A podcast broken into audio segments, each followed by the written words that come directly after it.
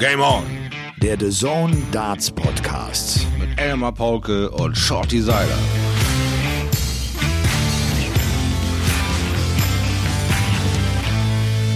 Ladies and Gentlemen, ich darf Ihnen sagen, da wo ich bin, liegt Schnee, es windet fürchterlich, es ist eisekalt und so wollen wir mit Folge 45 von Game On, dem The Zone Darts Podcast, ein paar warme Gedanken verbreiten. Wir wollen euch in die Arme schließen, aber selbstverständlich auch zum Dartspielen motivieren. Und ihr sollt ran ans Oki und spart nicht an der falschen Stelle. Holt euch ordentliche Darts. Es ist Dienstag, der 9. Februar.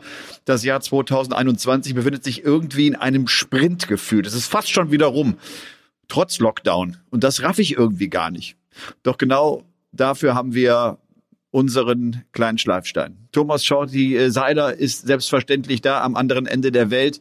Äh, und wahrscheinlich ist er heute Morgen, so wie früher, ganz früh raus und hat erstmal so ein Schneeengelchen gemacht auf dem Rasen im Hundehaufen.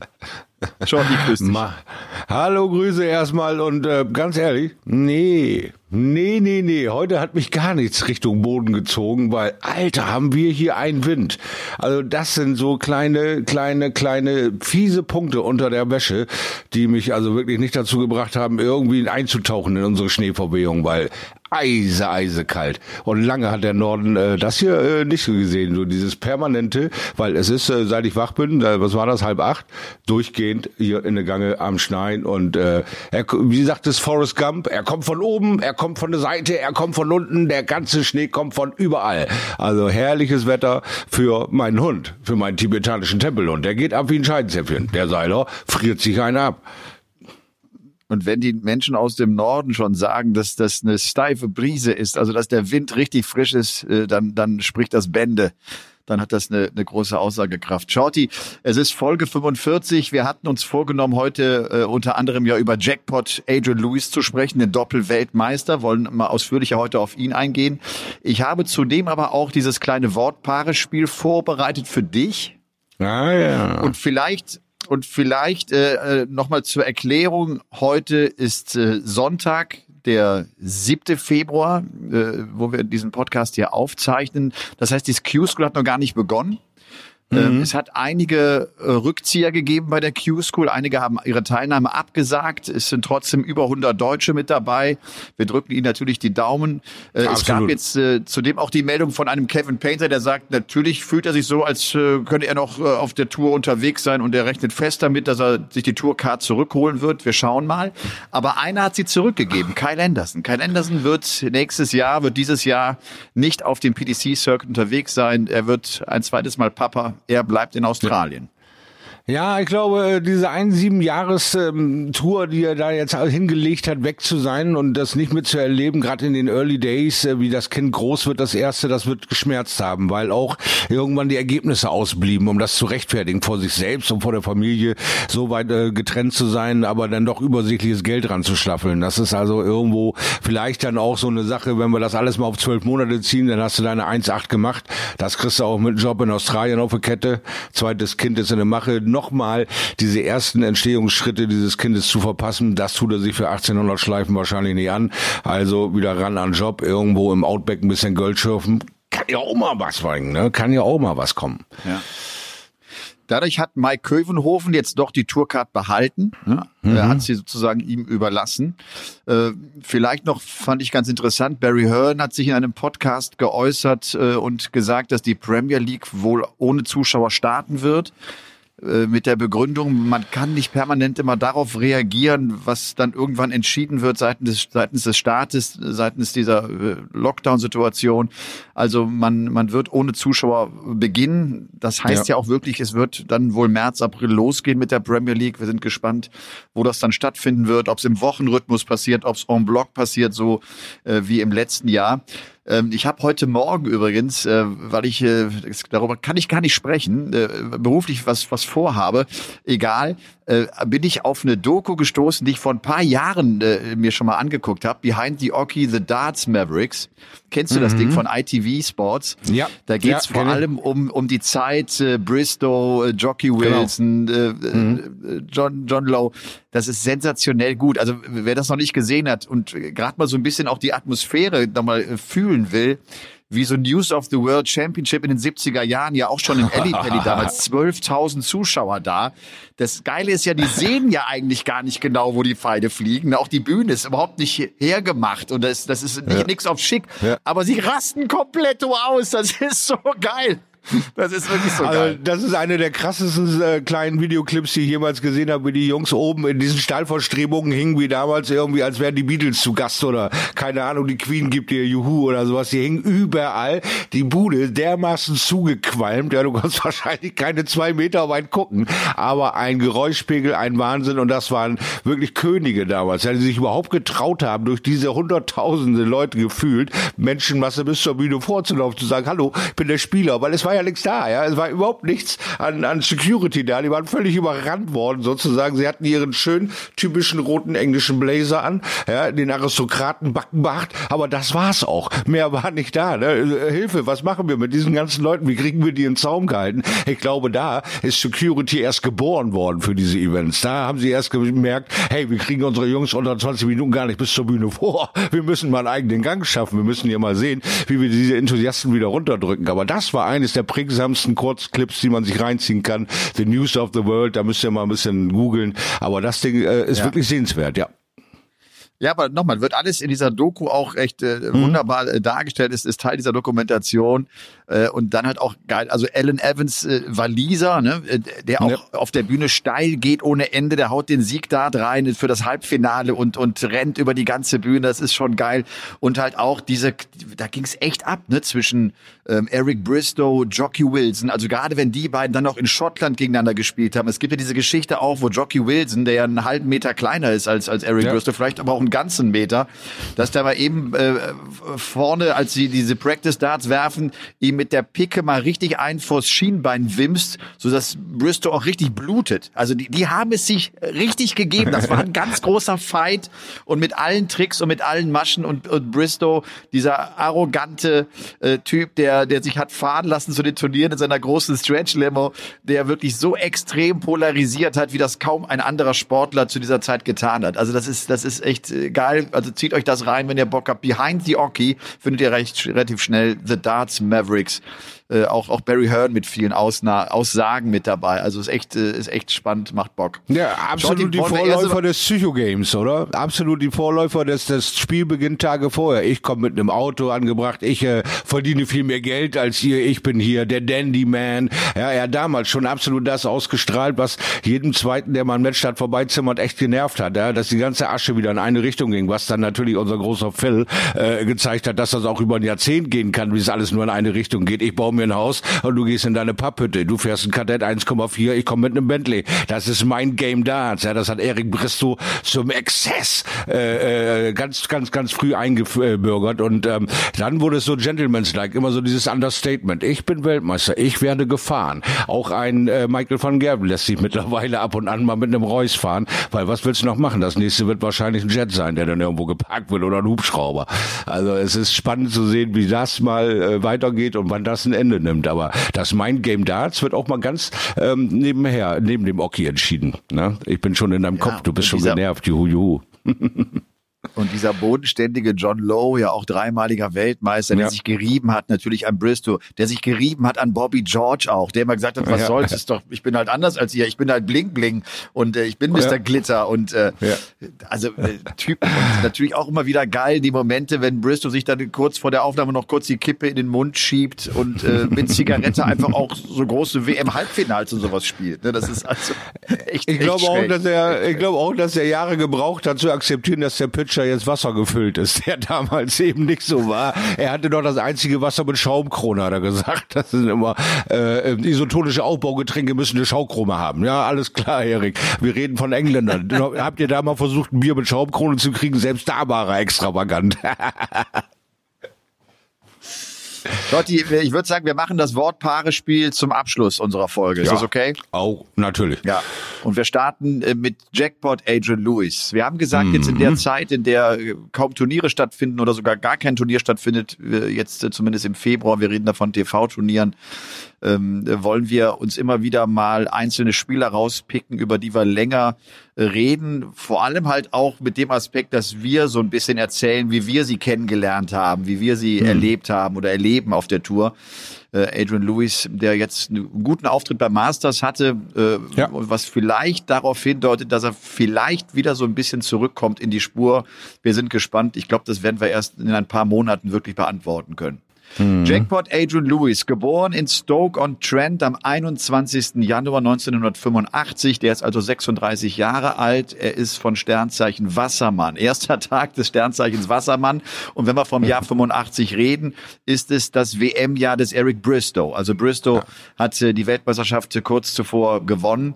Ähm, Adrian ist inzwischen verheiratet mit Sarah. Das war damals eine schräge und lustige äh, Nummer, nicht unbedingt für den ehemaligen Partner von Sarah. Sie hatten damals die Verlobung bekannt gegeben und dann hatte der damalige Mann noch von Sarah gesagt, Moment, ihr könnt nicht verlobt sein, weil ich bin ja noch verheiratet mit ihr. Ah, okay, Kommando zurück. Da müssen wir noch kurz ein paar Stellstrauben drehen. Äh, war ein bisschen früh vielleicht. Okay, das war passiert. Sie sind trotzdem zusammengekommen. Sie haben, glaube ich, vier Kinder, wenn ich das richtig weiß. Und ja. es ist einiges äh, los. Aiden Lewis spielt äh, sein erstes großes Turnier, die British Teenage Championship im Jahre 2003, gewinnt Zwei. am Ende gegen den Nein, 2002. Drei. Ich habe zwei. Ja, ich weiß, ich habe ich hab 2002 auch, auch irgendwo gelesen. Ich habe von den, ja. ich habe die Ergebnisse gecheckt. Da war es das Jahr 2003. Egal, ob hm. 2002 es ist es ist das Turnier, was er auf Anhieb auch gewinnen kann gegen genau. den total bekannten Carl Lewis. Ja. Ich dachte aber, der wäre schnell gelaufen. Habe ich auch gedacht. Also ich habe auch drei, vier, fünf Mal gelesen, es ist ein Wahnsinn, wie, wie oft in den Sportarten dieselben Namen vorkommen, oder? Jetzt ist ein Carl Lewis sogar ein super Teenager aus Großbritannien. Und äh, er spielt äh, 2003 dann auch ein BDO-Turnier, Jackpot Adrian mhm. Lewis, nämlich das Masters. Geht gleich in der ersten Runde raus gegen einen McGowan und kommt mhm. dann früh rüber zur PDC. 2004, Januar 2004, ähm, sind die UK Open Regional Finals sein erstes PDC-Turnier. Er kommt gleich ins Halbfinale. Er kann dann im Juni auch äh, seinen ersten kleinen Titel gewinnen, ein kleineres äh, PDC-Event und ähm, hat also einen guten Einstand in das äh, in, bei, bei der PDC September 2004 dann mit diesem Finalsieg über Colin Lloyd. 2005 kommen erste Pro Tour Erfolge von ihm. 2007 hat er seine erste Teilnahme bei der Premier League. Ist übrigens ganz witzig. 2007 die Premier League Teilnehmer sind Taylor, Barney, Terry Jenkins, Dennis Priestley, Colin Lloyd, Peter Manley, Roland Scholten und eben Jackpot Edwin Lewis. Die Premier League kann er nie gewinnen. 2011 steht er einmal im Finale und trotzdem, er hat inzwischen 26 PDC-Titel eingesammelt, 19 davon auf der Pro Tour, natürlich äh, mit großem Abstand seine beiden heftigsten Erfolge, die WM-Siege 2011, 2012. Er hat mit Taylor zusammen viermal den World Cup gewonnen, 2012, 13, 15, 16 und er hat auch die European Darts Championship gewonnen 2013 und die UK Open gewonnen 2014. Es ist also wirklich einiges äh, äh, reingekommen im Hause Lewis. Sein letzter ja. Pro Tour Sieg stammt aus dem Jahr 2019, war im März 2019 in Wigan, eines der äh, Pro Tour Events im Finale Raymond van Barneveld geschlagen mit 8 zu 3. Das mal so einfach mal, mal runtergerattert, die Erfolge, um nochmal auch klar zu machen, ey, wie erfolgreich Adrian Lewis über all die Jahre auch war.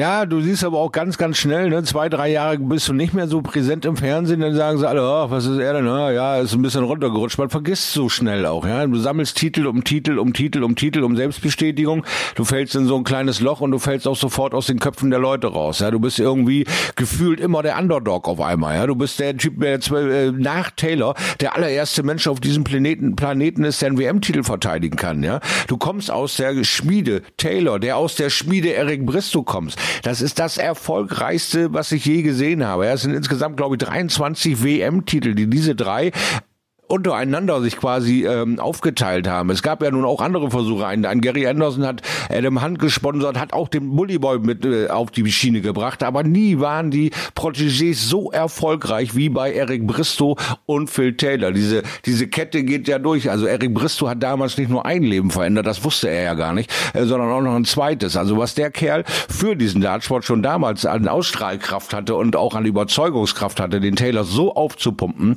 dass der das so weitergeben konnte, habe ich noch nie gesehen vorher und wird es, glaube ich, auch eine längere Zeit nicht geben. Dieses erfolgreiche Dreiergespann ja, konnte quasi nur noch auseinandergefetzt werden mit dem tragischen, zu frühen Tod dann von Erik. Wer weiß der Geier, was der noch für Ideen gehabt hätte. Er war ein Wettgott, er hat Leute reingucken können, der hat Tagestipps fast immer angeführt. Ähm, der Kerl hat einfach Dart gelebt gehabt, mit aus jeder Pore irgendwie auch verstanden, weil er auch diesen Dart-Sportler verstanden hat, weil er eben einer der größten war. Also ich fand, Eric Bristow war eine Erscheinung, die du gar nicht genug würdigen kannst. Also diese Merrick-Nummer bringt es auch nochmal richtig auf den Punkt, was der Kerl alles gerockt und verändert hat und wie mutig er auch war.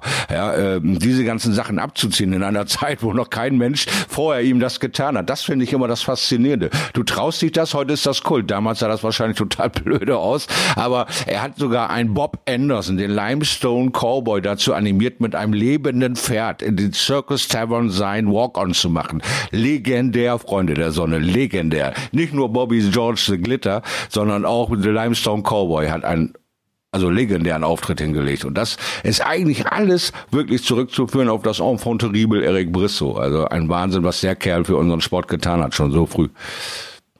Ja. Adrian Lewis und, und Phil Taylor, die Geschichte ist ja die, dass Taylor eine Exhibition in Stoke-on-Trent macht äh, und ja. da ist Lewis 16, 17 Jahre alt. Die Mutter von Lewis geht zu Phil und sagt, ich habe einen talentierten Sohn, schau den doch mal an. Und äh, mhm. Phil erkennt das Talent und nimmt ihn von da an immer auch mit und baut ihn sehr, sehr früh auch ein, was Exhibitions betrifft. Das heißt, wer Phil Taylor bucht, hat auch äh, Adrian Lewis gebucht.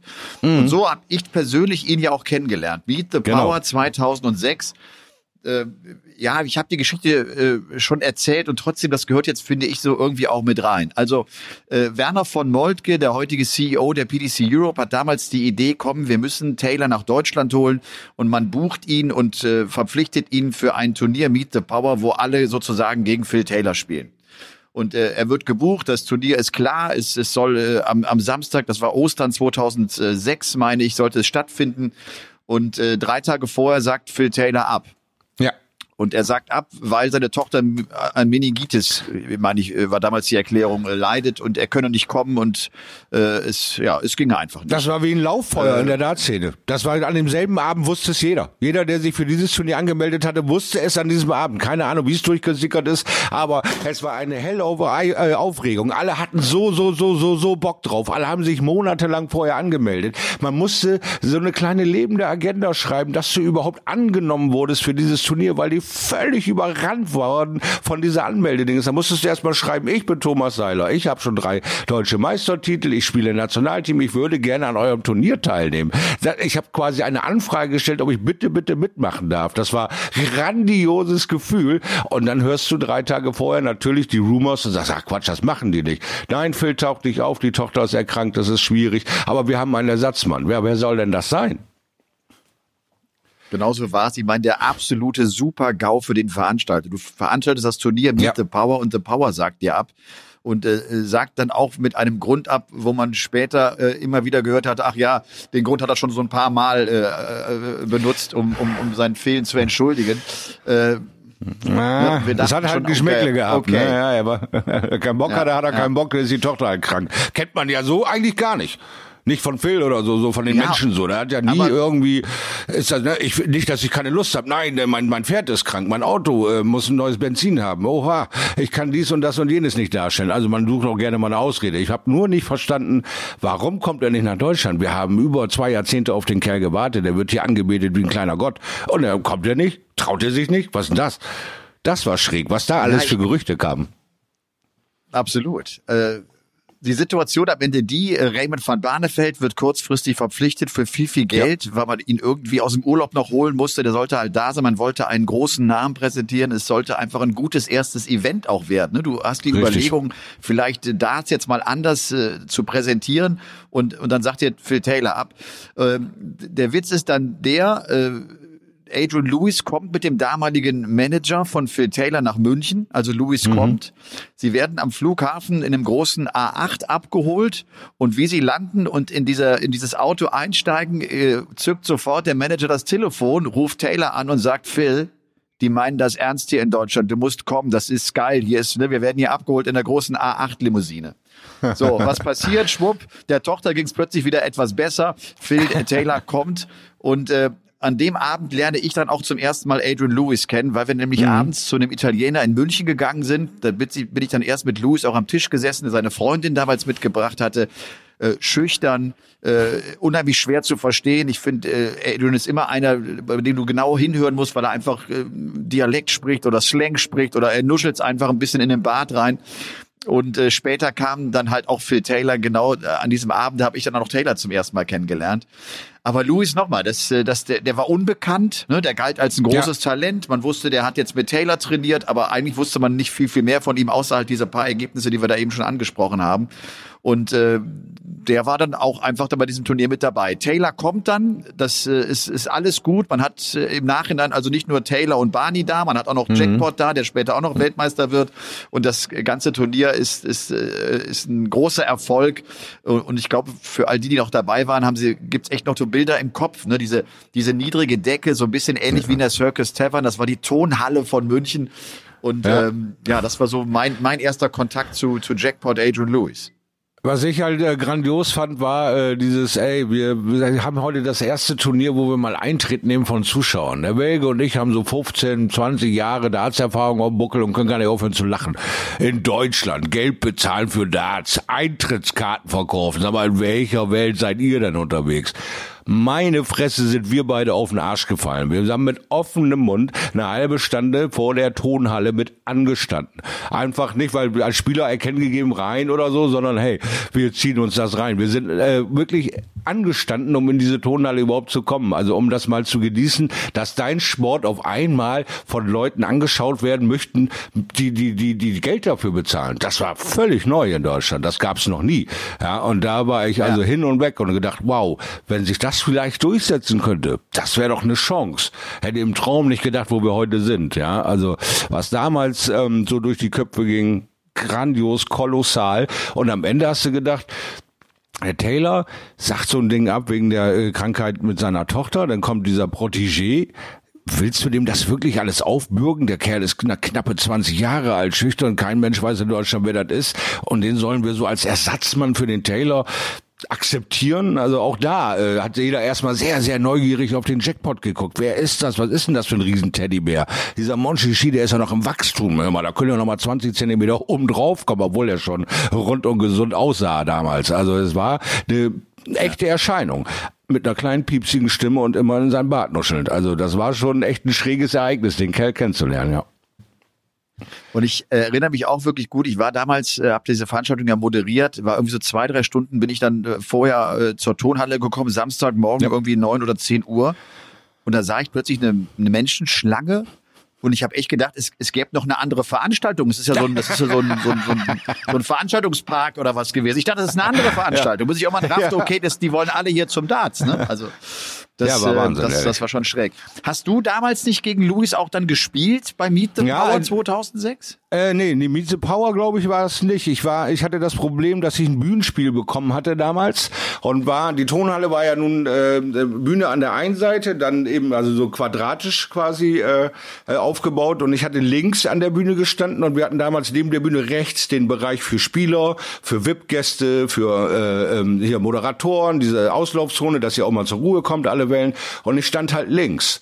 Das Problem an der Sache war, ähm, ich musste einmal ganz durch die Halle nach hinten wieder äh, ganz rüber und wieder ganz nach vorne, weil sie mich an der Bühne ums Verrecken nicht haben durchlassen wollen, die Security, weil äh, sie gedacht hatten, ich wäre irgendein Sprinter oder irgendein ein Flitzer und würde auf diese Bühne sprinten. Das heißt, da oben steht dann Emma Pauke und ruft den Thomas Seiler zum fünften Mal aus, der da 13 Meter unter ihm steht und einfach nicht an diesem Security heini vorbeikommt und zu seinem Spiel auf diese Bühne zu kommen. Dann habe ich, glaube ich, für diesen Walkout roundabout 15 Minuten gebraucht. Alles war schon am Stöhnen, weil ich kam da einfach nicht durch, durch diese ganze äh, Menge. Und dann hinterher, als ich dann oben auf der Bühne war, tippte ich dem Security-Heini auf, äh, auf die Schulter. Er drehte sich nach oben und ich streckte ihm die Zunge raus. Ich sage, siehst du, hast du doch nicht geschafft. Hinterher hat er sich auch drei bis neun Mal bei mir entschuldigt, weil er sagt, ich wusste das doch nicht. Ich sag, Alter, ich, mein Name steht auf dem Shirt.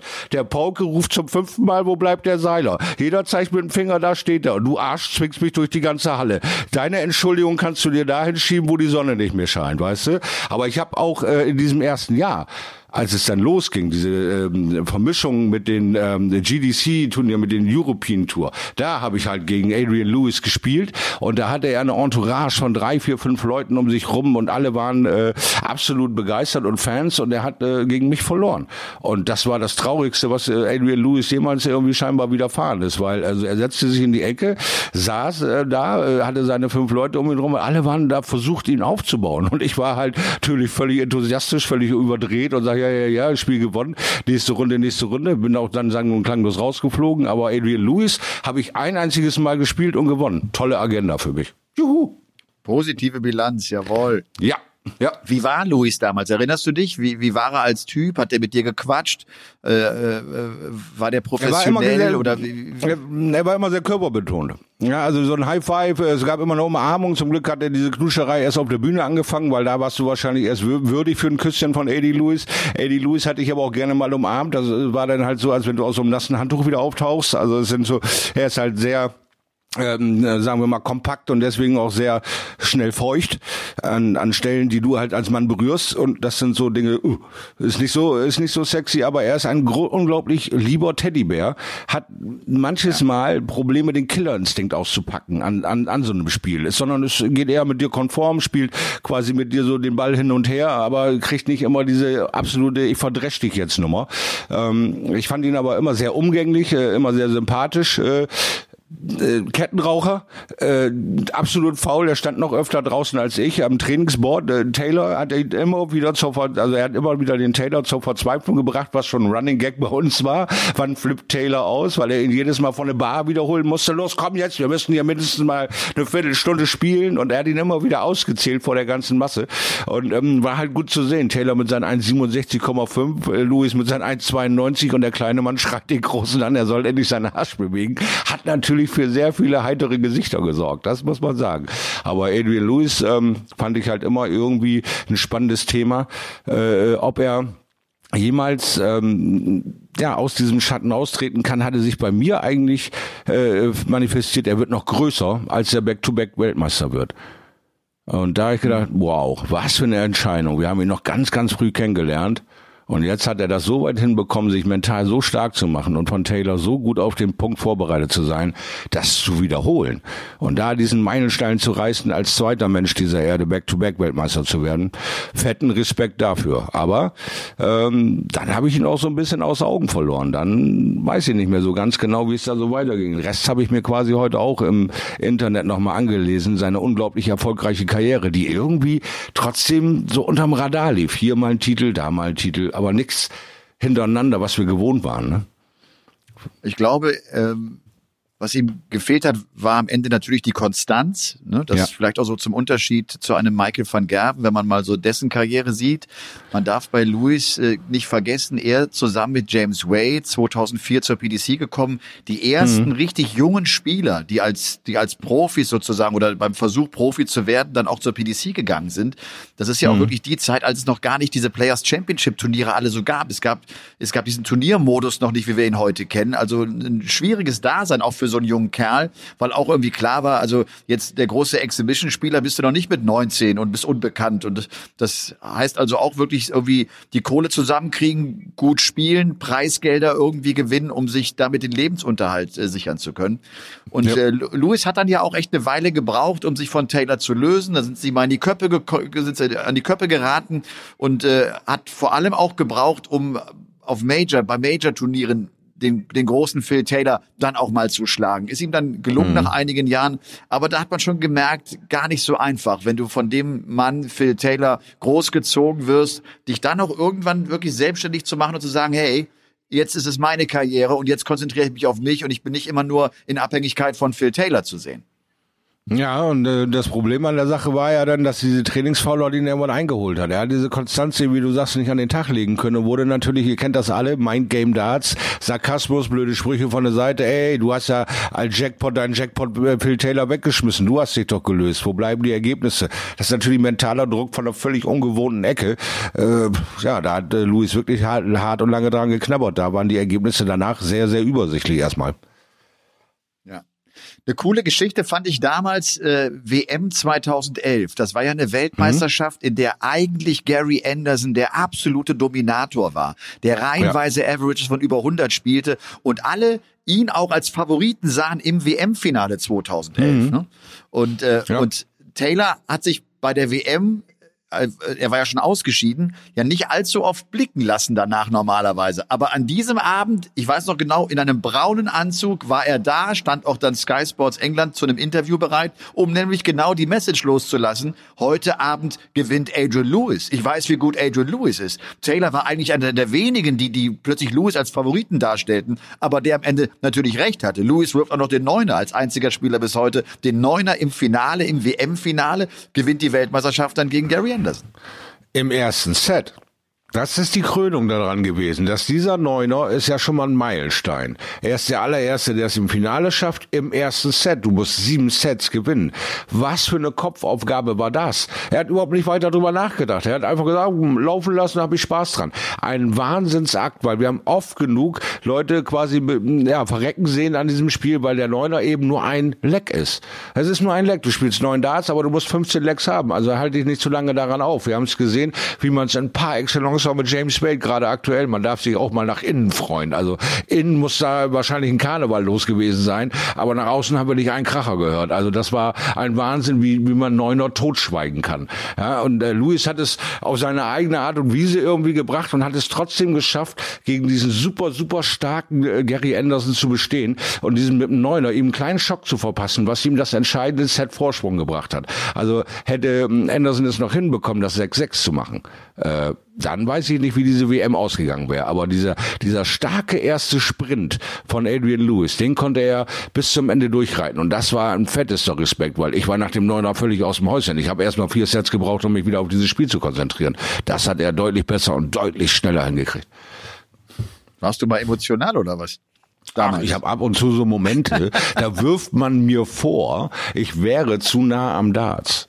Aber das ist auch richtig so. Ach, Nein, ich also ich bin ich bin totaler Ausraster in der Hinsicht. Ich sah ja 2007 das große Finale der beiden äh, Grand Damen auch dieses Sports Phil Taylor und Barney war einfach kolossal und äh, ich glaube, da war ich eine Woche euphorisch. Also hätte da irgendwelche Proben von mir genommen, wäre ich wahrscheinlich eingesperrt worden, weil eine neue Droge hätte es noch nicht irgendwie gegeben vorher. Ich war so high, das war so krass, aber was Louis da wieder angestellt hat, äh, um, um sein eigenes äh, Licht mal erscheinen zu lassen, war für mich eben auch das krasse Neuner zu spielen und trotzdem so eine lange Distanz zu beherrschen und zu gewinnen war phänomenal. Das waren damals so die ersten Ausblicke auf das, was uns Michael van Gerven dann über sechs Jahre reingetankt hat, wie man so abartig stark stundenlang spielen kann. Nicht nur ein Spiel, sondern ja. tagelang, stundenlang. Louis hat ja noch ein weiteres WM-Finale gespielt, 2016, ja. damals auch gegen Gary Anderson, hatte dann Gary Anderson die Nase vorne, der konnte seinen Rache. Titel verteidigen als dritter Spieler dann in der Geschichte. Äh, zu der Zeit, 2016, war Keith Della der Manager von Adrian Lewis, er ist es ja heute mhm. nicht mehr. Della, der immer einer war, ich weiß nicht, wie du ihn erlebt hast, äh, der, der immer die großen Geschichten von Adrian Lewis erzählte, der wollte ihn natürlich auch aufbauen, also immer diese Geschichten, Practice Board, du kannst dir nicht vorstellen, was der heute Morgen Morgen wieder geworfen hat. Ne? So habe ich Keith Deller ganz, ganz oft erlebt mit äh, ja. 980er nacheinander und äh, weiß der Teufel nicht. Ähm, äh, und inzwischen ist ähm, Luis ja ohne Management, soweit ich das weiß, aktuell unterwegs. Er macht das, glaube ich, alles so ein bisschen auf eigene Kappe. Vielleicht auch ein Grund, warum er äh, jetzt nicht allzu viele Sponsoren hat. Er muss übrigens jetzt nach seinem Auftritt beim Masters sofort einen Sponsor gefunden haben. Ansonsten das Shirt beim Masters war ja blitzeblank. Ja, das war auch ungewöhnlich, ja, weil normalerweise lässt du deine Helden ja nicht so schnell fallen, aber er konnte nicht lang genug scheinen. Ja, in England äh, bist du auch mit 70, 75 gern gesehener Gast, wenn du irgendwo in irgendeiner Sportart irgendwas Außergewöhnliches getan hat. Also ein Phil Taylor wird auf jedem Turnier, bis er eben den Hintern zukneift, äh, ein Ehrengast sein, ja, in England. Äh, Legends-Touren fahren, alle Wellen. Ein Eddie Lewis war ein 19-jähriger, äh, talentierter Spieler, der irgendwann ähm, äh, den Weltmeistertitel gewonnen hat, aber trotzdem immer wieder Probleme hatte mit dem Publikum. Nie so die völlige Liebe und Hingabe erfahren hat, wie es ein Barney erfahren hat, wie es ein Taylor erfahren hat, wie es auch ein Eric Bristow erfahren hat. Louis hat seine Ecken, seine Momente, wo, wo, wo er natürlich als Held gefeiert wird, aber er hat nie die Dauerschleife erreicht, wie die anderen so spielend mit ihren Titeln erreicht haben. Und äh, ja, da ist er doch am Ende, sagen wir mal, was wenn es jetzt insgesamt 10, 15 Jahre, äh, nee Quatsch, das haben wir acht Jahre nach seinem oder neun Jahre nach seinem Titel, ist er quasi blank geputzt auf der Brust. Und und das ist äh, schon eine Außergewöhnlichkeit in England, weil guck dir die ganzen jungen Talente an, guck dir einen Cullen an, guck dir den Chizzy an, guck dir, weißt du, an, wen du willst. Sobald die auf eine PDC-Bühne steigen, sind die vollgehämmert mit Logos von irgendwelchen Firmen. Und das hat Luis jetzt mal, tja, ans Absurdum geführt, völlig blank da oben hin, äh, hinzukommen. Und äh, ja, wenn das keine Einladung in die Welt war, äh, macht mir meine Brust voll. Tja, weiß ich auch nicht, ne? Also ich war sehr erstaunt, muss ich sagen. Mir fällt gerade noch ein, ähm, äh, in der Anfangszeit, ich meine, es war bei der WM 2006, das war ja auch das Gesicht von Adrian Lewis, dem natürlich auch dieses äh, abgefeiert werden, weil du immer an der Seite des großen Phil Taylor warst, ja. auch der Erfolg so ein bisschen zu Kopf stieg. Das war die Zeit mhm. der No-Look-Würfe. Ne? Er hat die 180 mhm. dritten Wurf äh, zum Publikum schon geguckt und einen dritten Dart noch reingeballert. Und das hat ihm ja nicht nur Sympathien gebracht. Ne? Das, das genau. hat er, da, da war das Wort respektlos und äh, zu viel Show und äh, ne, äh, war schon im mhm. Raum. Ja, ganz genau. Ich sage ja, also warum sie da mit manchen, das Publikum mit manchen Leuten so Probleme hat, warm zu werden auf Dauer, ja, den heute zu hypen, morgen zu hassen, ist ja irgendwie trendy geworden, ja. Aber wieso der Luis da quasi so in Ungnade gefallen ist mit Back-to-Back, -Back, kann man nur auf der Insel vermuten. Vielleicht hat er ein paar Exhibitions nicht abgeliefert, vielleicht hat er sich da äh, zu viel rausgenommen, wie du schon sagst, weil er mit dem Kopf in den Wolken war. Ich bin hier der größte, beste, schönste, tollste. Aber äh, wenn du da vergisst, dein Publikum quasi, äh, deine, deine, äh, deine äh, Supporter und dein Crowd vergisst, äh, wo, wo du eigentlich herkommst, dann bist du auch ganz schnell wieder unten durch. Ja, das haben wir immer wieder gesehen, äh, dass du ähm, so eine kleine filigrane Linie, du musst auch Kontakt halten mit deiner Basis. Und wenn du die dann immer verarschst, wenn du auf Exhibition nicht auftauchst oder wenn du dann No-Look-Passes machst und respektlos bist anderen gegenüber, wenn, wenn man sich mit dir nicht identifizieren kann, dann, dann wirst du nicht dein Leben lang Geld verdienen. Dann wirst du nicht dein Leben lang von den Jungs partizipieren und, und gesehen werden und Merchandise-Artikel verkaufen wie verrückt. Ähm, das macht Taylor, nachdem er seine Karriere jetzt zwei oder drei drei Jahre schon beendet hat, immer noch, immer noch der absolut führende im Absatz von Darts-Sets und Merchandise-Artikeln weltweit. Ja, den kriegst du einfach nicht eingeholt, den Kerl. Ich bin zu der Zeit damals oft gefragt worden von Zuschauern, äh, wie Adrian Lewis privat sei, dass das doch so ein mhm. arroganter Typ sei. Das war ja wirklich ein mhm. Eindruck, den ich überhaupt nicht bestätigen konnte.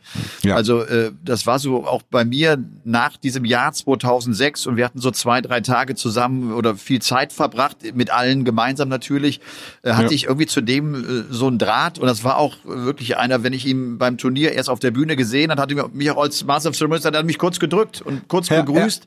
Also immer ein sehr, sehr herzlicher Kontakt auch. Also von Arroganz habe ich selber nie etwas gespürt. Mir war schon klar, wie das äh, entstanden war, diese Wahrnehmung.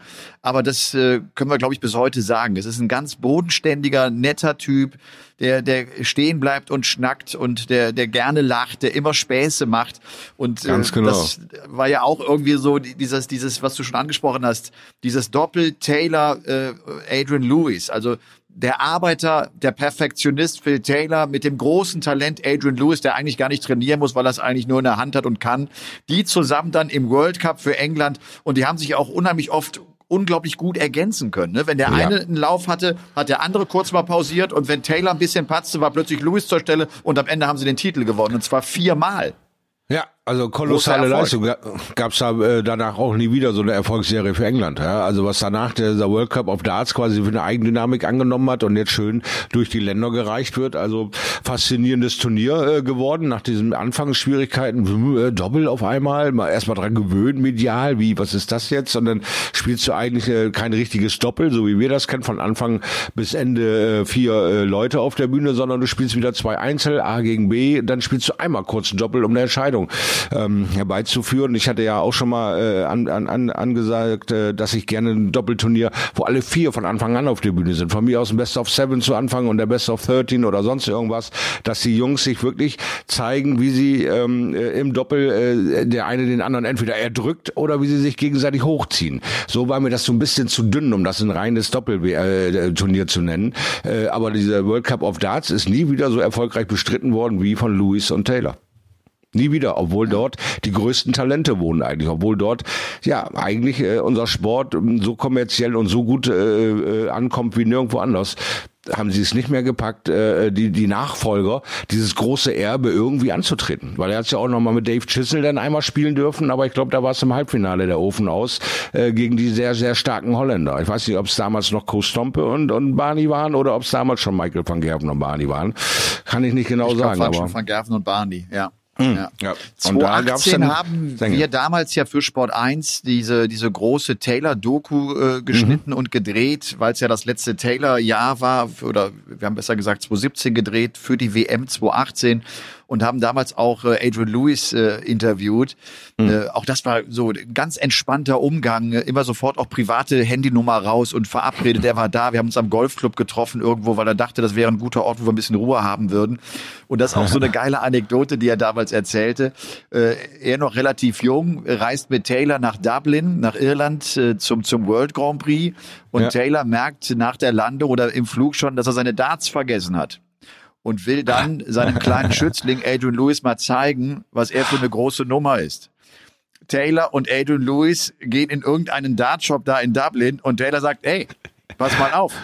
Taylor und Lewis gehen in diesen Shop rein und Taylor sagt, hi, ich bin Phil Taylor, äh, ich brauche dringend ein Set Darts von mir. Und dann guckt dieser Geschäftsinhaber ganz kurz Taylor an und sagt, wer bist du? Sofort raus aus meinem Laden. Und Louis hat sich kaputt gelacht, weil das natürlich schön nach hinten losging. Also äh, diese Nummer hatte nicht ganz funktioniert. Da, da, da lacht sich Adrian Lewis auch bis heute noch schlapp drüber. Dass, weil das wahrscheinlich äh, das, das, einzige Missgeschick ist, was so ein möchtegern Auftritt war. Ja, das einzige Missgeschick wahrscheinlich bis jetzt von Phil Taylor, was er ihm nachweisen kann, wo er nicht aufhören kann, drüber zu lachen. Ne? Cool wäre natürlich noch gewesen, ach Adrian, komm, wir gehen Tee trinken und du machst da vorne den Gehweg frei, bitte. Mit deinem blöden Auto zu Phil. So, das wäre doch eine schöne Nummer gewesen. Aber nein, es ist natürlich auch grandios, wieso Jackpot äh, zu Jackpot wurde, war ja auch immer noch nicht jedem klar, bis wir das quasi mal aufgeklärt haben mit diesen Las Vegas Classics. Teilnehmer, Einladungsturnier unter 21 der Kollege.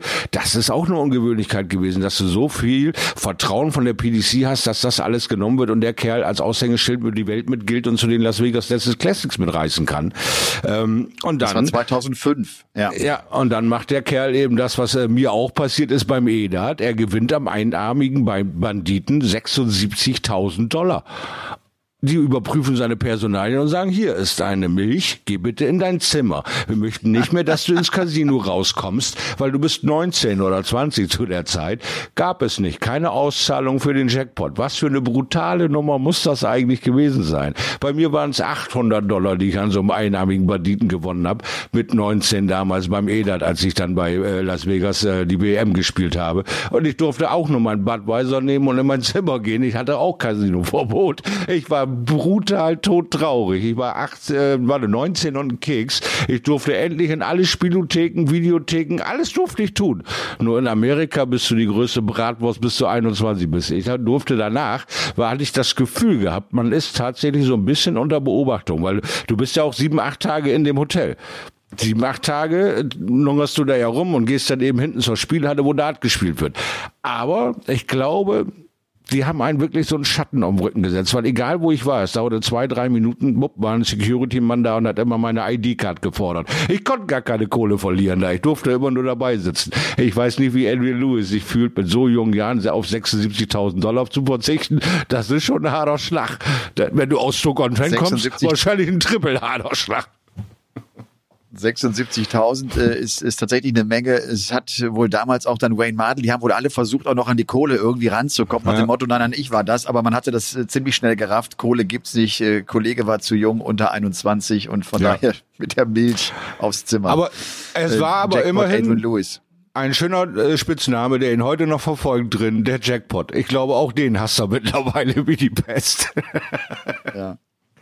Wenn wir auf das Jahr 2020 äh, zurückschauen, war auch wieder ein durchwachsenes Jahr von Lewis. Immer wieder auch mal Halbfinale auf der Pro Tour, aber dann doch nicht der Erfolg, ich glaube, den er von sich selber ja auch immer erwartet. Ne? Jackpot mm, ist immer mm. einer gewesen, egal äh, auch nach der Niederlage bei der WM gegen Kevin Münch und dem Abrutschen aus den Top 16 raus. Er war für ihn gefühlt immer ein Top 10 Spieler mindestens und er denkt auch mm. heute noch, dass er da eigentlich hin müsste und er glaubt auch bis heute, dass er dorthin kommen wird, zurückkommen wird. Das äh, musst du aber auch. Glaubst du, das ist, das ist realistisch? Äh, ja. Wird er das, wird er das noch packen? Er, der ja. als Nummer 24 jetzt in der Weltrangliste positioniert ist?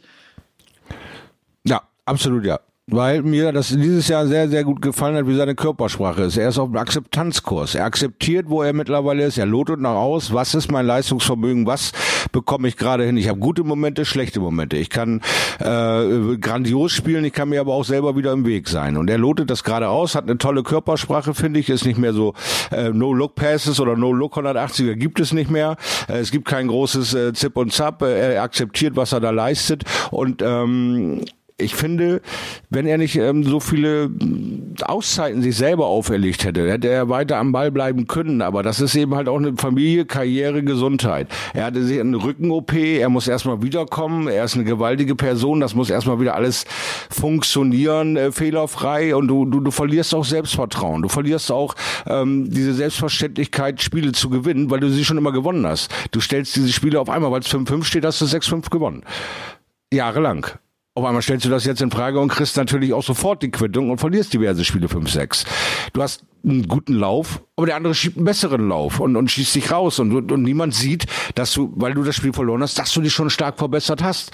Du wirst also weiterhin immer wieder in Frage gestellt, weil der letzte große Effekt ist vielleicht nicht das Player Championship, wo du im Halbfinale rausfließt mit einem 105er Schnitt, sondern äh, es sind die Masters, wo du mit einem 88er Schnitt auf die Fresse gekriegt hast. Daran wirst du immer wieder gemessen. Also wenn du ein schlechtes letztes Turnier, was in den Wahrnehmungen und in den TVs der Köpfe ist, nicht wegbekommst, weil du eben die entscheidenden Momente nicht setzen kannst, ist es ein weiterer psychischer Druck für dich, jemals aus dieser Umklammerung und aus der Sicht der Leute rauszukommen, weil es entspannter ist, gegen Luis zu gewinnen, weil du ja weißt, dass es geht, es funktioniert, ist kein Problem mehr. Die, diese unbedingte Wollen, diese Dominanz, die hatte er nur in den Early Days, weil da war es ihm völlig egal, da hat er sie alle umgenietet. Aber jetzt ist er auf dem Weg zurück und probiert sich erstmal selbst aus. Also ich bin davon überzeugt, dass wir vielleicht nicht unbedingt jetzt in diesem Jahr, weil auch dieses Jahr ja mit diesen vier Blöcken oder drei Blöcken, die sie da spielen und äh, wieder eine völlig andere Art und Weise ist, äh, unseren Sport zu betreiben. Aber ich denke spätestens 2022, äh, also 2022, wenn wir sowas wie einen normalen Turnierkalender anbieten können, wird Eddie Lewis äh, zurück sein. Dann wird er äh, in meinen Augen spätestens unter den ersten 16 sein, Ende 2021 und wenn er darauf aufbauen kann und vielleicht den richtigen Gedanken mitschleppt, ist er 2022 Kandidat für die ersten zehn für mich, ja. Ich meine, Luis war ja irgendwie immer einer, der sich so auf sein Talent verlassen hat. Und das habe ich ja. eine Zeit lang als sehr gefährlich angesehen. Ich hatte auch jetzt den Eindruck bei Masters, ist nochmal, ich finde, das ist jetzt auch nur ein Eindruck. Es waren ja auch nur zwei, drei Matches von ihm. Er wirkte ja. tatsächlich so, als habe er jetzt auch realisiert und hingenommen, okay, ich bin zurzeit die 24 der Welt. Ich muss jetzt irgendwie nochmal ein bisschen einen Schritt zurückgehen, um mhm. Anlauf mhm. zu nehmen, um sich dann vielleicht wieder äh, ganz nach vorne in die Weltspitze spielen zu können. Äh, er, er sah ernster aus. Er wirkte irgendwie irgendwie erwachsener. Ist witzig, dass man das über ja. einen 36-Jährigen sagt, aber bei ihm ist das tatsächlich so mein Gefühl. Ähm, ich hatte das mit ihm teilweise auch auf der Bühne besprochen. Dieses, äh, was, was machst du eigentlich? Und ne, was, was tust du, damit du zurück zu deiner alten Stärke kommst? Und am Ende hat er irgendwie immer gesagt, so ich warte auf den Moment, wo es, wo es plötzlich wieder passiert. Und das, Weil das war ist für mich immer die Frage, ist das nicht ein bisschen riskant, immer nur zu warten, dass es passiert? Du musst dafür was tun, du musst es provozieren, dass es passiert. Du kannst nicht Ganz- nur abwarten, dass es, ne? So, jetzt hat das mal Klick gemacht beim Masters, darum nochmal, wir müssen, glaube ich, einfach echt ein paar Monate vergehen lassen. Kann er das jetzt etablieren, was er uns da gezeigt hat? Wird er darauf aufbauen? Wird er daran fortsetzen? Äh, oder was passiert in 2021? Ja, ist aber auch schwierig, um das für dich selbst zu akzeptieren, wenn es dir vorher doch einfach nur so passiert ist. Du hast einfach aus Dart gespielt und ein Phil Taylor ist über deine Mutti, das würde er wahrscheinlich nie im Leben laut sagen, über deine Mutti, an der äh, hat an, an dir Interesse gefunden, hat dich gefördert, gesponsert, du hast deine eigene Karriere versucht und es äh, passiert auf einmal nicht mehr. Was, was ist hier los? Wieso? Es ist doch vorher alles so wunderbar einfach passiert. Wie, wie, wieso muss ich auf einmal Arbeit da reinpacken? Wieso muss ich auf einmal über Dinge nachdenken, die ich vorher für völlig normal genommen habe. Wieso bin ich eigentlich Nummer 24 der Welt? Was ist hier los? So, und das äh, fand ich, waren jetzt so die letzten zwei, drei Jahre, wo es so langsam in ihn reinsickerte. Und ähm, er war nie einer der Stelzen, der um, begreift, umsetzt und ändert, sondern er lebt das erstmal, muss das spüren und merken, das ist nicht der richtige Weg. Adi, du kannst nicht mehr nur da sitzen und warten, dass es irgendwie wieder passiert. Du musst mal gucken, was die anderen gemacht haben. Wie kam dann ein Comeback von äh, dem anderen zustande? Wie, wie hat er das bekommen? Wie und, und es kann ja völlig egal sein. Es muss ja nicht immer ein Weltmeistertitel am Ende dabei rausgesprungen sein von dem anderen, sondern der kommt wieder in die Schiene und ist unter den ersten 16 und das seit 20 Jahren und ich nicht. Warum ist das so? Ja, und das, äh, finde ich, ist der entscheidende Punkt, an dem Eddie Lewis vielleicht auch mal sagt, komm, ein bisschen Training muss ich damit reinpacken. Ich muss Akzeptanz aufbauen, dass mich mittlerweile Leute schlagen können, über die ich vorher vielleicht nie nachgedacht habe. Und jetzt muss ich äh, mal wieder sehen, ob ich Eddie Lewis mal wieder erwecken kann, der 19, 20, 21 war. Und äh, mit einem äh, Alter von 36, vier Kindern und ein bisschen Leben schon durchgelaufen, ist das eine andere Art und Weise auf deinen Sport. Also ich bin da sehr, sehr gespannt drauf und ich glaube, dass Eddie Lewis, wie gesagt, 2022 wieder unter den ersten zehn der Welt sein muss und auch äh, wird. Okay. Das wäre ein, großer Sprung. Vielleicht ist ja so der Weltranglistenplatz 24 dann auch äh, ein Zeichen für einen Spieler, wo du merkst, okay, wenn ich jetzt äh, noch acht Plätze nach hinten rutsche, bin ich gar nicht mehr unter den Top 32, nicht mehr für die WM automatisch qualifiziert und gesetzt. Das ist vielleicht jetzt auch so, ein, so eine Position, wo auch bei ihm die Alarmglocken angehen. Weißt du, wenn du, ich glaube, wenn du so die 17 oder 18 bist, dann denkst du, ja komm, äh, mach den Sprung in die Top 16 rein, ist irgendwie alles in Butter. Bei Platz 24 weißt du, es ist nicht alles in Butter. Du musst jetzt schon eine kleine Serie auch spielen, um da wieder vorne reinzukommen und da musst zumindest mal bei einem großen Turnier wirklich weit kommen. Schaut dir, die Ja. Zeit schreitet so schnell vor. Wow. Bist du bereit, um äh, äh, das Wortpaare-Spiel äh, äh, anzugehen? Ja, lass mir das mal Weißt so sagen, gerne.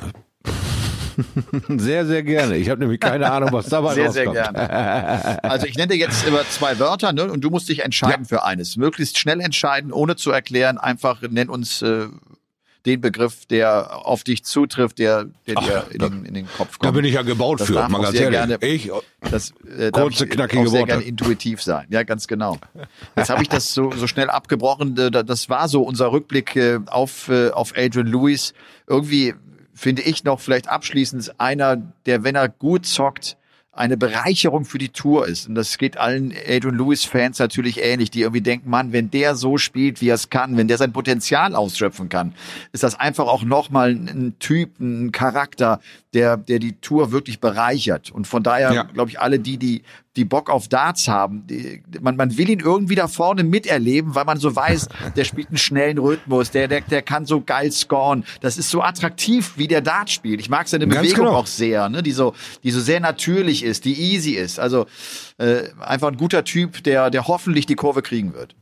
Ja, also ich äh, halte da die Fähnchen hoch sozusagen für Eddie Lewis, weil ich bin ja auch so ein Typ, der äh, einfach geflasht war von der Leistung, die er mal gebracht hat und äh, selber äh, der Meinung bin, es gibt immer noch einen Weg zurück, weil wie gesagt, unser Sport ohne Ablaufdatum und so und mit 36, 37 ist das alles noch lange nicht zu spät. Also da wird noch einiges kommen und wenn er eben zwei Jahre dafür braucht, dann ist das so, kein Problem. Wenn er die Ausdauer dazu hat. Absolut. Ja. Okay. Das Wortpaare-Spiel. Es sind, glaube ich, 30, 40 äh, Wortpaare habe ich hier rausgeschrieben. Bist du bereit? Oha. Es geht Jawohl. los. Game on. Bremen oder Bremerhaven? Bremerhaven. Haribo Kirschen oder saure Stangen?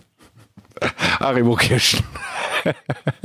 180 oder 170? Oh, 170. Grün oder rot? Grün. Bier oder Wein? Gar nichts. Bier. Du darfst ruhig schneller antworten. Berge oder Meer? Nochmal bitte? Berge oder Meer? Meer. Meer oder See? Meer. Strandkorb oder Handtuch? Schrankkorb. Impfen oder nicht impfen?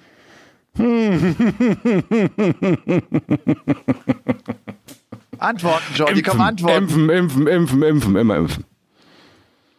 Trump oder Biden? Beiden. Elektro oder Benziner? Wasserstoff. Reden oder zuhören?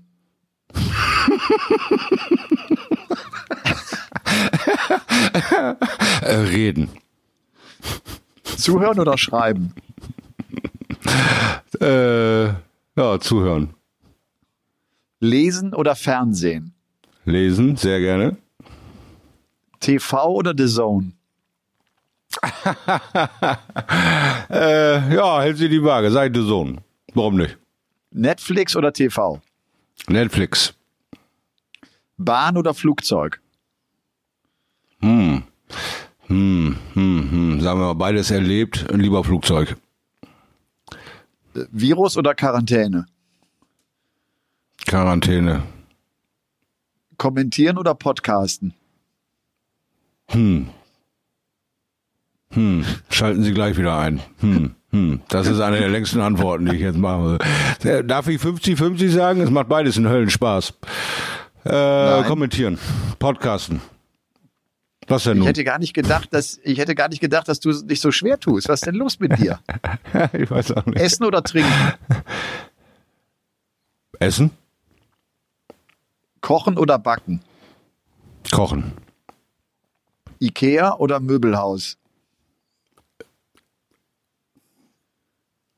Ikea. Schrauben oder schleifen? Schleifen. Schleifen. Anweisen oder ausführen? Anweisen. MVG oder Price? MVG. Noch Taylor oder von Barnefeld? Taylor. Taylor oder Bristow? Komm spontan, Shorty. Sei spontan. Bristow, Bristow. Matthew Edgar oder Glenn Durant? Matthew Edgar. Kochen oder essen? Äh, dann lieber essen. Sitzen oder laufen? Mm, sitzen. Sitzen oder liegen? Ich bleibe beim Sitzen. London oder Berlin? Berlin. Anderson oder Lewis? Anderson. Messi oder ordnungsliebend? Äh, ordnungsliebend dann eher. Messi oder Ronaldo? Ja, dann eher Messi. Lachen oder weinen? ich bin ein sehr fröhlicher Mensch, ich weine gern. Checken oder Welt retten? Dann sage ich checken. Ich bin nicht derjenige, der die Welt retten kann. Du hast es geschafft, Shorty. Äh, das werden wir aber Das nächstes Mal mit Spiel. dir machen. Mit dir mache ich dasselbe. 30 Dinger werde ich mir jetzt aufschreiben. Nächste Woche bist du dran, weil das fand, fand ich sehr Okay. lustig, hat Spaß gemacht. Da suche ich mir auch was aus. Schöner Denkanschluss. Okay. Dankeschön. Du, ich habe das äh, auch letztes Mal schon gesagt, nicht, dass äh, irgendeiner denkt, ich würde so tun, als wenn das meine Idee wäre. Ich habe das geklaut, die Idee. Ich habe das Hm. in anderen Podcasts gehört, aber auch mehrfach. Aber ich, ich finde auch, das ist gut. Das ist cool. Weil man Also das manchmal hat mir gar Spaß nicht gemacht. viel erklären muss und, und Ja. trotzdem hat das eine mehrdeutige Aussagekraft teilweise. Ne? Ja. Ja. ja, da werde ich mir so ein, zwei Fragen auch raussuchen. Das hat Spaß gemacht. Das war cool. Na, okay. Shorty, wir sind schon fast eine Stunde zugange. Die Zeit Was? rennt. Das sage ich doch. Also wenn man mit rennt. Leidenschaft- Warum rennt die Zeit, obwohl wir, obwohl wir im Lockdown hängen? Äh, das ist eine gute Frage. Denken, die Tage, es, es passiert weniger, es ist doch vielleicht auch ein bisschen mehr Langeweile da. Eigentlich müsste doch die Zeit langsamer vergehen. Aber ich habe fast das Gefühl, sie vergeht schneller. Weil du dich irgendwie konzentrierter auf Dinge freust. Keine Ahnung. Ich weiß es auch nicht so ganz genau. Ich finde auch immer, der Tag ist verdammt schnell wieder zu Ende. Irgendwie sitzt man so rum und denkt, durchdenkt diesen ganzen Tag, habe ich alles erledigt. Das, was zurzeit an Arbeitspensum da ist, ist so in, nimmt vielleicht zwei, drei, zweieinhalb Stunden in Kauf und, und, und dann ist, äh, ja, Durchdenken eigentlich angesagt. Und mit dem Denken bist du ruckzuck fertig, denkt man sich. Ist aber nicht so. Auf einmal ist der Tag durch. Also du hast schon recht. Die Wahrnehmung ist irgendwie schräg. Obwohl man hier so rumsitzt, ist der Tag trotzdem ruckzuck weg. Ja, ich verstehe es auch gar nicht. Ich gucke irgendwie 10, 11 Folgen und dann ist der Tag schon wieder durch bei Netflix. Kann doch wohl nicht sein. Ne? Ich habe jetzt äh, Staffel Nummer 392, 17 verschiedene Sendungen. Nein, aber also äh, es war, also die Zeit lutscht so durch, wenn du nichts zu tun hast. Das einzige Wilde ist, achte auf äh, deine Gesundheit. Ne? Geh nicht irgendwie äh, so sehr an den Kühlschrank, dass du irgendwann die Ausgangstür nicht mehr erreichst, wenn wir dann wieder alle raus dürfen, dass du da nicht mehr durchpasst. Also das war so das Größte eigentlich, was so äh, mit zu beachten war. Ne? Fress dich nicht äh, rund und gesund. Sieh zu, dass du doch irgendwie noch ein bisschen healthy bleibst. Ne? Diese Woche ist es natürlich total spannend zu sehen, was in der Qualifying School passiert. Ja. Vor allem, weil viele große Namen mit dabei sind. Allen voran natürlich Raymond van Barneveld, der übrigens jetzt auch der PDC nochmal ein längeres Interview gegeben hat. Rund 14 Minuten war es lang. Ich finde, hm. er hat irgendwie keine neue Aussage getroffen. Er hat nochmal erklärt, warum er das alles macht, wie es dazu gekommen ist. Ich finde, jetzt heißt es wirklich abwarten. Barney sagt es halt selbst. Ich habe das Problem, dass es auch in Holland, in den Niederlanden zurzeit keine Local-Turniere gibt. Also er kann nicht mhm. überprüfen, ob das, was er im Training spielt, auch im Turnier funktioniert. Das ist so ein mhm. bisschen seine Ungewissheit, die aber logischerweise alle anderen ja auch haben. Ähm, ja. Wir werden da ausführlich nächste Woche drüber sprechen. Und ich würde aber sagen, auch, äh, wir können ruhig auch er hat nicht den Sinn für Humor verloren. Das fand ich auch ganz wichtig, weil ich habe heute Morgen seinen Insta-Post gesehen, so, jetzt sind wir in Deutschland angekommen und sie haben immer noch nicht gelernt, meinen Namen zu schreiben. Weil dann schön auf dem H2 Frühstücksbuffet steht Herr von Bahnafeld. Mit schön, mit, also alles, was man verkehrt machen kann, war verkehrt drin und er steht da und sagt, Mann, zum Glück komme ich wieder, damit ihr endlich lernt, wie man meinen Namen schreibt. Grandiose Nummer. Herr von Bahnafeld, wenn bitte. Ihr, wenn ihr äh, zu Hause eine Idee habt, über wen wir in den nächsten Folgen sprechen können, bitte schreibt uns. Schreibt uns äh, über gerne. Instagram oder wie auch immer über Social Media. Wir werden äh, das gerne aufnehmen und werden einfach so ein paar Anekdoten, ein paar Gedanken natürlich dann auch äh, zusammenhauen und äh, hier in eine Podcast-Folge mit reinnehmen. Das war's schon von Folge 45 von Game On, dem The Zone Darts Podcast. Shorty, es hat Spaß gemacht. Danke äh, fürs Ich wünsche dir eine ganz tolle Woche. Lass dich, lass dich nicht äh, unterkriegen von, vom Wind vor allem und vom Schnee. Nein. Nein, also ich bin ja der letzte Survivor. Also was ich äh, absolut kann, ist die Rolle. Ich kann mich selbst zum Schneemann machen. Ich rolle sonst hier durch die Stadt, wenn ich nicht ankommen sollte. Also von daher macht euch keine Sorgen um mich. Nee, da mache ich mir wirklich überhaupt keine Sorgen. Das ist beruhigend und äh, Ihr dürft uns gerne bewerten, das wisst ihr, und, und haut noch einen Klick drauf, äh, um es zu abonnieren bei Spotify. Es ist schön zu sehen, dass die Zahlen übrigens, die wir auch während der WM hatten, klar, das waren viel mehr Zuhörer, weil das Thema Darts dann so groß ist, aber wir halten unseren Schnitt ganz gut. Oh, das, das äh, freut ist, mich sehr. ist schön. Es sind wirklich einige tausend, die uns hier verfolgen und das macht Bock und das Feedback ist schön. Äh, gerne weiter her damit. Bis dahin, Jawohl. Shorty, gute Woche. Euch auch eine gute Woche zu Hause. Macht's gut. Ciao. Ciao, ciao.